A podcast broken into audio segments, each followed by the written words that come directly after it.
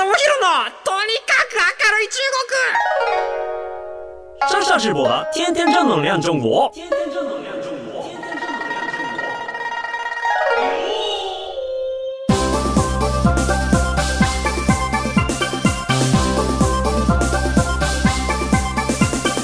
乡亲们、女士们，大家好，我是上上直播。皆さんこんにちは。中国ビリビリナンバーワン日本人インフルエンサーコンテンツプロデューサーの山下智博です。日本放送ポッドキャストステーション山下智博のとにかく明るい中国今週も張り切って参りましょ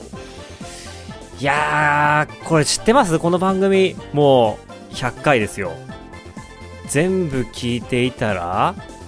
あなたはおそらく2000分ぐらいの時間を私の声に費やしてしまったということになるんですね。あの 本当にありがとうございます。2000分聞いてたらもう多分あれじゃないですかね。あの街中で僕の声とか聞こえたら分かるレベルになってるのかもしれないですけどもそういう風になっていたらありがたいなと思っていますいやあのちょっと今日もいろいろお話ししたいことは山積みなんですけれども、まあ、ちょっとね記念すべき100回目ということで僕のおめでたい話をちょっとさせてもらってもいいかなと思ってとあの先週ですね私事で恐縮なんですけれども結婚式を挙げましてはいちょっとこのお話をさせていただければなというふうに思っています。まあ中国の結婚式って基本的にいろいろ地域差はあるんですけれども、もうあの昼とか昼からとにかくみんな集まって飯を食って酒を飲んでみたいな感じの、まあ、レストランでみんなで集めてやるみたいなのが結構多かったりして、まあ、その日本的な式をやる、えー、人たちってあまりいないんですよね。中国は中国独自の伝統的な、えー、結婚式から、まあ、伝統をちょっと崩したようなカジュアルな、でも中国風の結婚式みたいなのもたくさんあって、まあ、基本的にはみんなレストランでみんな集めて飲めや歌えや食えやっていう感じでやっていくんですけれども、まあ、なので今回僕の式にもですねあのうちの社員の、まあ、うちの舞台の人間だったりとかあとは中国の同じようなね、ビリビリとかウェイボーとかでインフルエンサーやってる友達とかを呼んできたんですけれども、やっぱ結構みんな、もうあの20も中盤だったり30超えてたりとかするんですけど、日本人の結婚式初めてだっていう風な期待をしてたので、いやもうこれはね、ちょっとその日本人の第1回目の結婚式の主催者としては、ちょっとがっかりさせるわけにもいかないし、やっぱちょっと驚かせて、いや、これが日本だぞと変な誤解を植え付けたいなと思ってちょっと頑張ったんですよね。あのまあでも今回僕らはですね2022年にですねあの結婚式場を探し始めちょうども1年以上前なんですけど結婚式場始め探し始めて当時ってまだコロナがどうなるか分かんないみたいな状況だったのでいや本当はまあねあの100人200人とかっていう大きい感じでやるっていうのもいや選択肢としてあったんですけど本当にあのー、30人40人ぐらいの小さな回でやらせていただきました。あの、まあ、登場する時もですねやっぱちょっとこれ最終的にはこれ動画になるだろうなっていうそういう打算的な考えがありましたしやっぱちょっとあの皆さんに中国のファンのみんなにも見てもらいたいなっていうこともあってまあ、あの嫁との攻防で、まあ、どこまでふざけられるかっていうところが あの結構接点だったんですよね。なんか聞いてる皆さんはちょっとどういう、ね、感じかわかんないですけどあんまり僕はねあのでもお話ししましたけど結婚式に対してそこまで強いこだわりがある人間ではなかったんですけれども、まあ、やっていくうちにいやちょっと時間かけるんだったらやっぱちょっと面白いことしたいなとか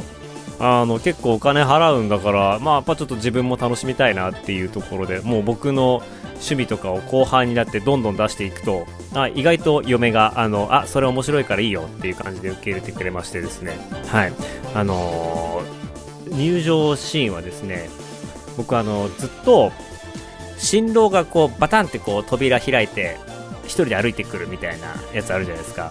なんかあれ僕友達のとかを見てるといやもうなんかちょっと面白くなっちゃってあの一丁前にこうタキシードみたいなの着て清掃して一人でこう歩いてくるみたいな。花嫁さん歩いてくるときはなんかみんなほわほわするじゃないですか。新郎の時ってこう全然盛り上がんないなと思って。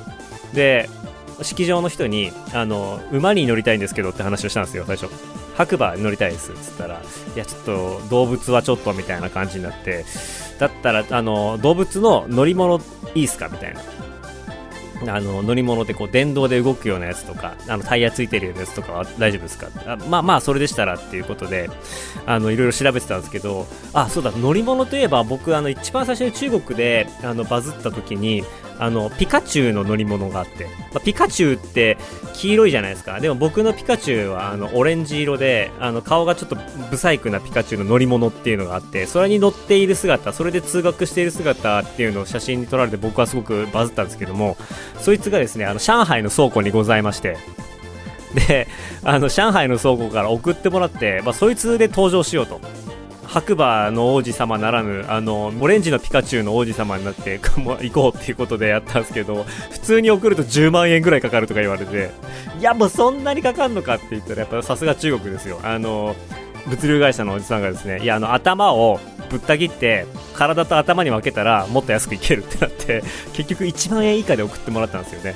でいやめちゃめちゃ安くなったんですけれども嫁と 嫁と2人でその頭をどうやって組みつければいいのかみたいな感じをねけんけんがくがくやりながら汗かいて夜中の何時3時2時3時までねあのピカチュウの頭をつけるのに苦労したっていう思い出ができてまあそれはそれで楽しかったんですけどまあそんなようなあの入場の仕方をやったりですとかねあの嫁の親族の皆さんがやっぱこう僕中国のなんだろうなあのよくわかんない人間というかまともな仕事していない人間なのでやっぱね高齢の方もいらっしゃるのでちょっと信じてもらえないとやばいなと。山下すごいんだぞっていうのをちょっと分からせたいなと思って、えっと、途中でですねあの芸人の陣内さん陣内智則さんとあの番組一緒にやってた小峠英二さんからですねメッセージいただきましてはいあの僕結構ね向こうの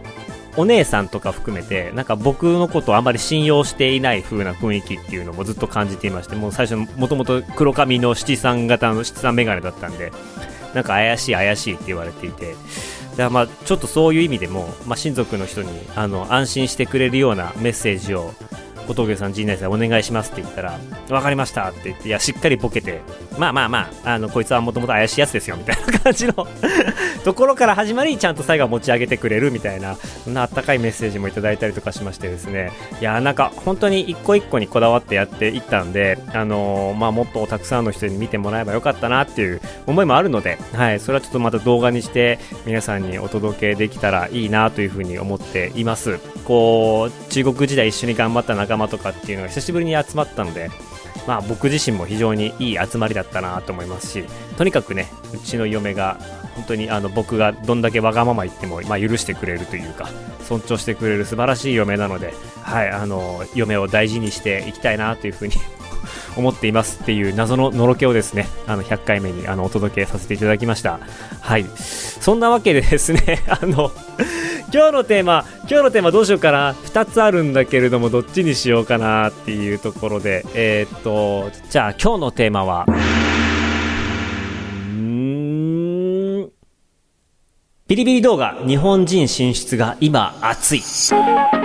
ということで、ビリビリ動画のお話をさせていただきたいなと思います。あのー、ですね、まあなんでこの話をしたかというとですね、ちょうどこう収録している前日にですね、ビリビリ動画の人と、まあちょっとお話をしてきまして、まあいろいろ最近の実情とか内情とかこれからやっていきたいことみたいなのを聞いてきたので、まあちょっとそれを皆さんにいち早くお伝えできればなというふうに考えています。あの、まあ、どんな人とお話ししてきたかっていうとですね、今年の2月からちょうど日本に赴任になった、えっ、と、中国から来たビリビリのスタッフさんです。で、えっ、と、もう完全に日本の生放送部、えー、ビリビリの、まあ、収益源って結構生放送が多いんですけれども、生放送のギフティングだったりとか、まあ、そういうところがすごく多いんですけれども、まあ、そこの、えっ、ー、と、事業の、まあ、中心人物だった人が、まあ、今年来年とどんどんどんどん海外のコンテンツをを生放送を通じて日本に持ってきたいっていうような狙いがありまして、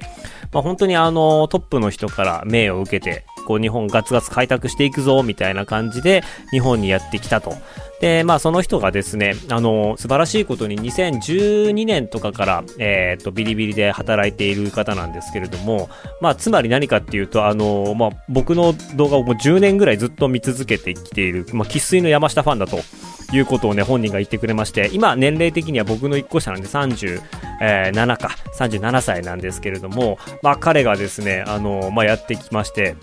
で、ちょっとその山下さんとなんかお話がしたいっていうことで、あの、ご飯に行ってきました。で、えっと、今までこう、コロナ禍の間ですごく生放送、いわゆるこう、外に出れない中、えっと、その室内で放送できる生放送の、えっと、そういうこう、業績っていうのが、あの、ビリビリですごく恩恵を受けていたらしいですね。あの、ビリビリ動画の生放送の、えっと、まあ、売り上げのモデルで言うと、まあ、日本と YouTube と同じようにスーパーチャット的なスパチャたメッセージを送れるやつがあります。まあ、みんなコメントを送ったり、弾幕を送ったりとか、無料でできたりとかするんですけれども、やっぱりそのお金を払って、えっ、ー、と、まあ、メッセージを送ると、その分長時間表示になるので、みんな、あの、もう VTuber というか放送する側はその人のメッセージ目につきやすくなるっていうような、まあそういうような効果があって、まああの、表示時間が長ければ長いほど金額が高くなったりとかするんですけれども、まあそういうような贈り物があったり、あとはこう画面効果ですね。あの、画面にこういろんな花火出したりとか、いろんなアニメーションとかっていうのを出したりできるようなアイテムなんかも売ってたりとかするんですけれども、一番 YouTube と違うもので言うと、あの、館長のシステムがあるんですよ。艦隊の艦長ですね。えっ、ー、と、艦長提督総督っていう3つのサブスクリプションモデルがあるんですよね。で、えっ、ー、と、それぞれどうなってるかっていうと、館長っていうのが一番低いサブスクモデルなんですけれども、月額3000円の、まあ、いわゆるこうサブスクなんですよ。会員みたいになってて、で、会員の特典としては、うんと、まあ、会員特典を、あの、本人からもらえるっていうことだったりとか、あとはその人が生放送に見るくる見に来ると、あの、館長が登場しましたみたいな感じでエフェクトが出たりとかしていくんですよね。だからやっぱこうコアファンとしては、やっぱりこう贈り物を送って、で、館長になるっていうのが、まあ一個のあの支え方。で、まあこれ3000円もかかっていくんですけれども、まあその次の上が提督っていうんですけれども、これはですね、あの月大体3万円の、あの、会員です。なので、まあ、3万円もらえ、あ、3万円いただくので、まあ、その分、あの、えっ、ー、と、権利というか、えっ、ー、と、お返しするものは大きくなっていくんですけれども、まあ、これが、あの、提督ってやつで、一番最上級は総督か、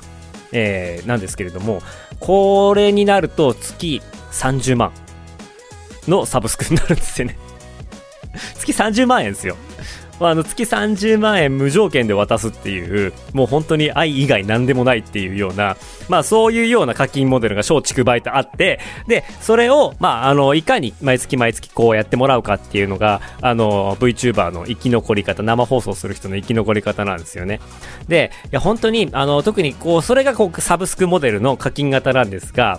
あの、すごいのが記念日、まあ誕生日とか、1周年とか、まあそういうような周年行事みたいなのをやって、えー、課金するタイミングっていうのを作ってあげると、まあ1日でやっぱ数千万とかっていうギフティングもらえたりとかするような世界なんですよね。あの、まあ動画作ってる僕らから、えー、言うとですね、確実に生放送の方がマネタイズ早いっていうふうに言われています。あの動画は YouTube もそうだと思うんですけれども、まあ、基本的に人気になるまでやっぱすごい時間がかかっていくと。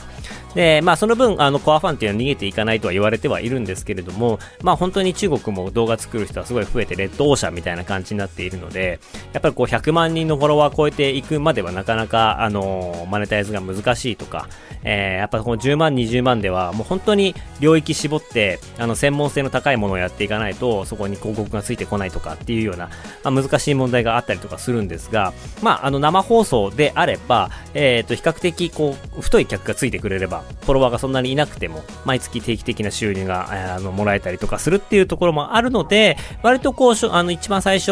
動画をやらずに生放送からのし上がっていく。で、特に最近は、あの、国内のね、あの、中国国内でも VTuber、中国では V アップって言われるんですけれども、えっ、ー、と、V アップから始めていく人だったりとか、まあ、そこそこ人気な人が、あの、V アップに転生するみたいな、なんかそういうような形で、まあ生放送で、まあしっかりこうマネタイズをしていくっていうようなことを考えていかないと、まあ生活もままならねえっていうような感じもあったりとかするので、まあそういうような、あの、風潮というか、潮流が生まれています。で、えー、っと、実人間が、まあ、あのー、まあ、マネタイズで生放送やればいいじゃんっていう話なんですけれども、実は今、あの、中国の、えー、まあ、法律だったりとか決まり、プラットフォームの決まりっていうところもあって、実人間が外国人、で、さらに外国から生放送をするっていうこと自体が、基本的には許可されていないっていうか、NG なんですよね。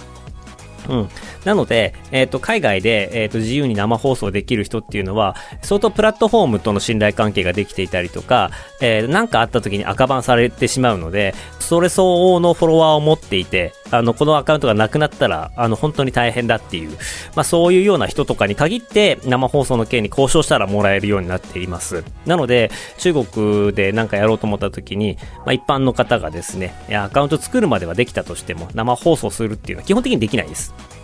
で、VTuber の人たちが、なぜ、えー、日本でビリビリの生放送できるかっていうと、それがですね、あの、二次元だからなんですよね。あの、二次元だから、えっ、ー、と、生放送の基準がちょっと緩いっていうような、あのところがあります。で、プラス、プラス、生放送をやるにあたっては、いわゆるこう MCN とかギルドっていうような、まあそういうこう、中国側の組織、チーム、法人とかに、あの、まあ、入っていく必要があるんですよね。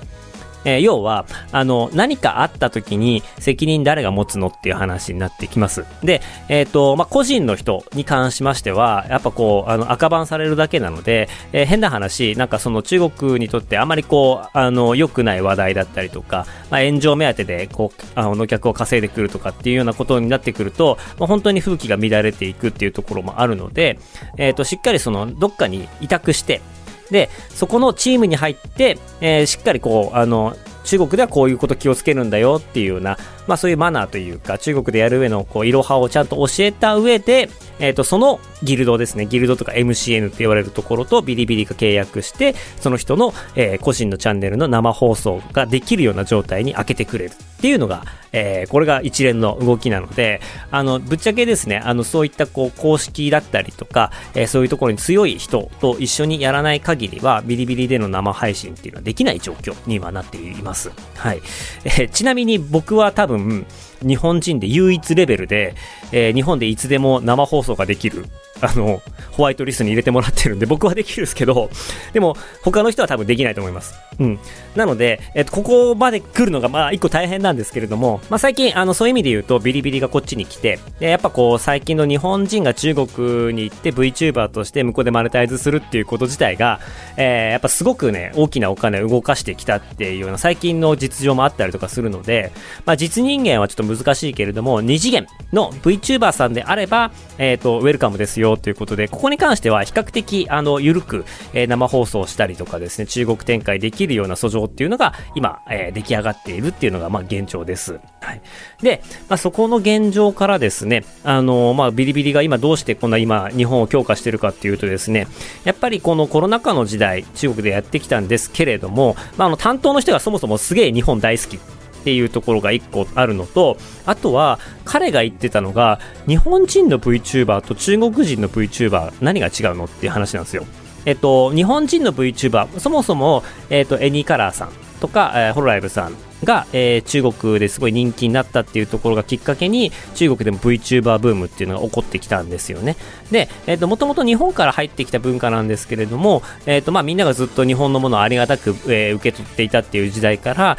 まあ今もう中国の国産の V アップ、VTuber っていうのがたくさん出てきているような、まあ本当百花繚乱みたいになっています。で、うんと、そんな状況の中で、まあなぜ日本人の方が、あの、面白いのか、なぜ日本のコンテンツの開拓、日本の新人を開拓しているのかっていうところで言うと、やっぱり彼が言うには、あの、日本人は、もうこれは多分中国人なかなか真似できないんだけれど、キャラ設定が細かくて、キャラ設定が崩壊しない。これが一番価値が高いって言ってました。あのー、つまり、えー、要はそのずっと中二病とか、あの、ずっと語尾になんとかをつけるとか、ずっと S キャラとか、ずっと M キャラとか、えー、そういうような、あの、キャラクター作ったら、もう徹底的にそれを演じきるっていうのが日本人。で、中国の場合は、えっ、ー、と、そのキャラクターに飽きられていくと、そのキャラをちょっとマイルドにしたりとか、ちょっと突然、あの、元通りにしてみたりとか、なんかそういうようなことをするらしいんですけれども、日本人はもうあの、決めてしまった以上、最後までやり続ける。で、あの、ダメになったらもうそのままこう、あの、天国にキャラクターを送り出すか、あえて、なんかその、そこで困っているっていうことをネタにして次の、あの、ステップに行ったりとかする。まあ、そういうところの、まあ、困難とかがあって、うまくそのキャラを貫き通すっていう、まあ、そういう姿勢だったりとか、まあ、そういうのはなかなかこう中国にはないしなんかそういうことがあるからこそ IP の価値が高まるっていうような話をしていてああなるほどなと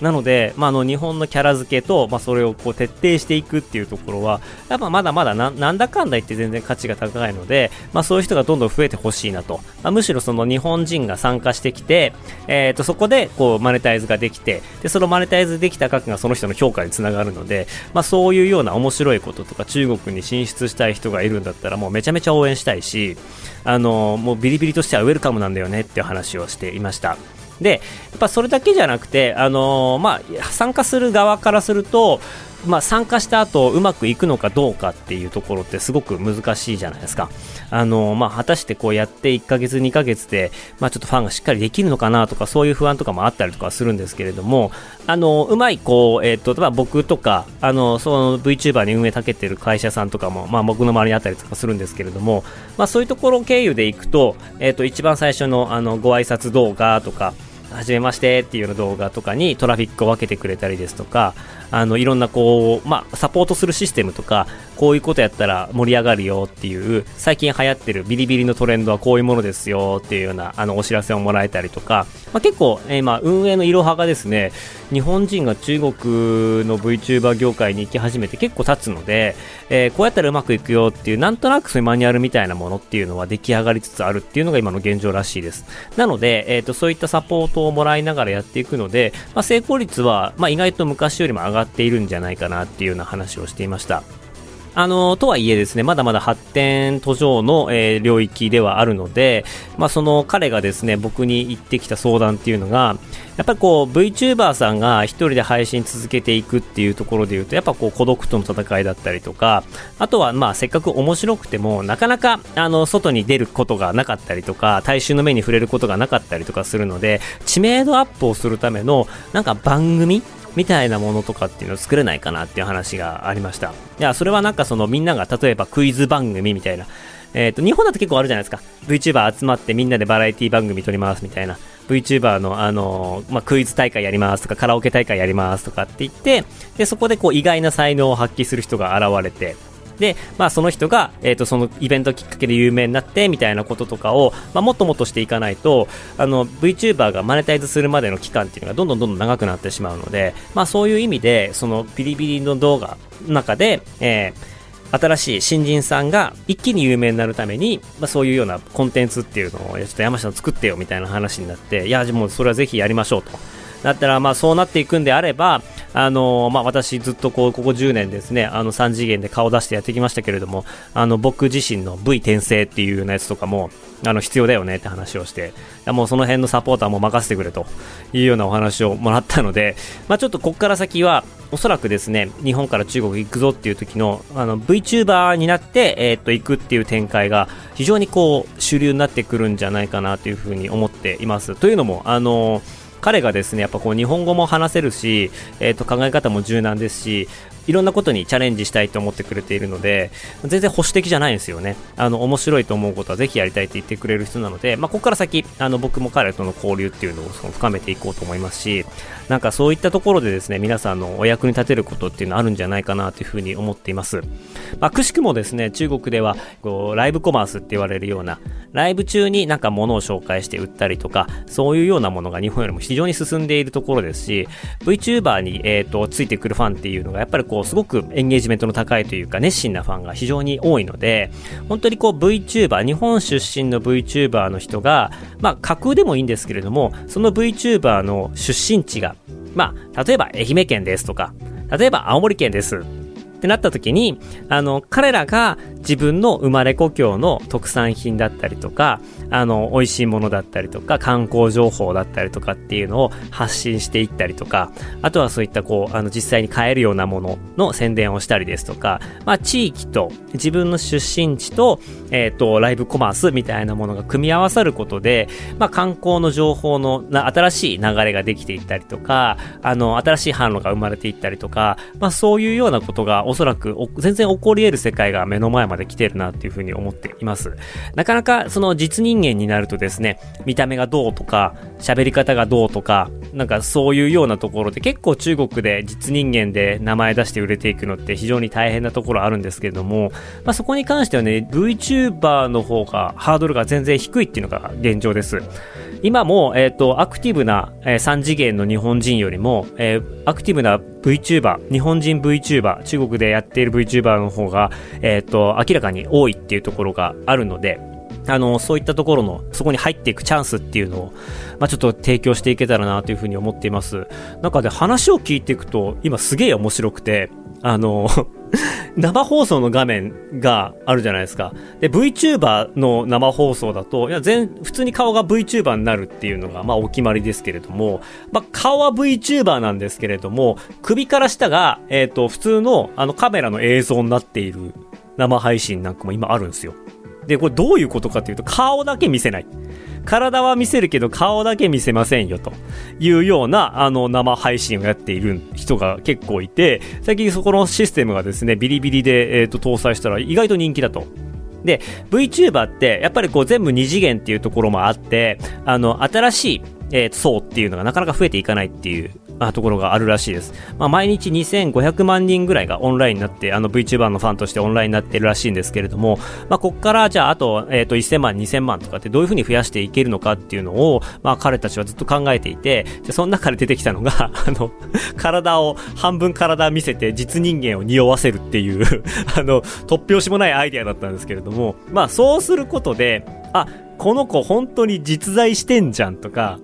あ、この子の服のセンス可愛いなとか、あ、ちょっとこの子体めちゃめちゃナイスバディじゃんとか、なんかそういうようなところで、ちょっと3次元のお姉ちゃんたちを見るような人たち、そういうようなファンっていうのを、今、あの、二次元に引き込もうとしたりとかしているっていう。なんかそんなんで今ね、あれなんですって、えっ、ー、と、日本のコスプレイヤーの会社とかに、オタクのコスプレイヤーさんどうすかみたいな。まあ、つまりその、要は、体は、まあ、独自のその衣装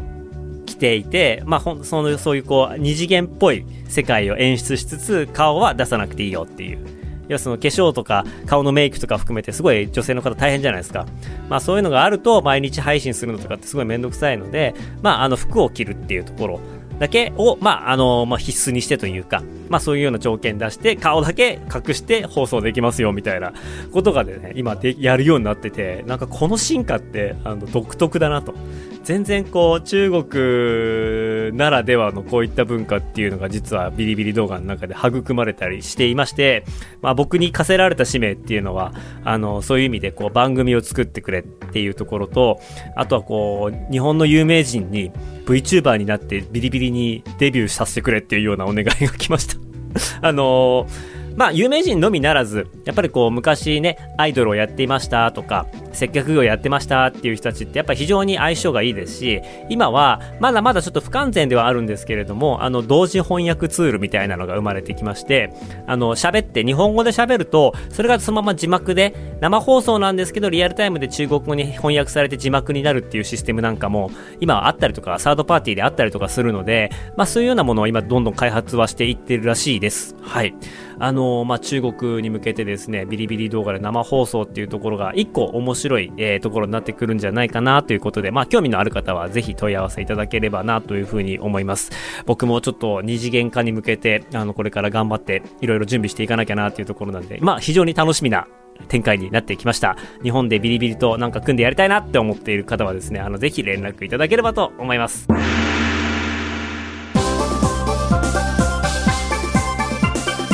ということで、この番組ではあなたからのメッセージもお待ちしています。番組への感想、中国に関する取り上げてほしいテーマなど、えー、メールアドレスは明るい at allnightnippon.com、akarui アットマークオールナイトニッポンドットコムまでお願いします。ここまでのお相手は山下智博でした。生ダチャ、シャツ、在地園、バイバイ。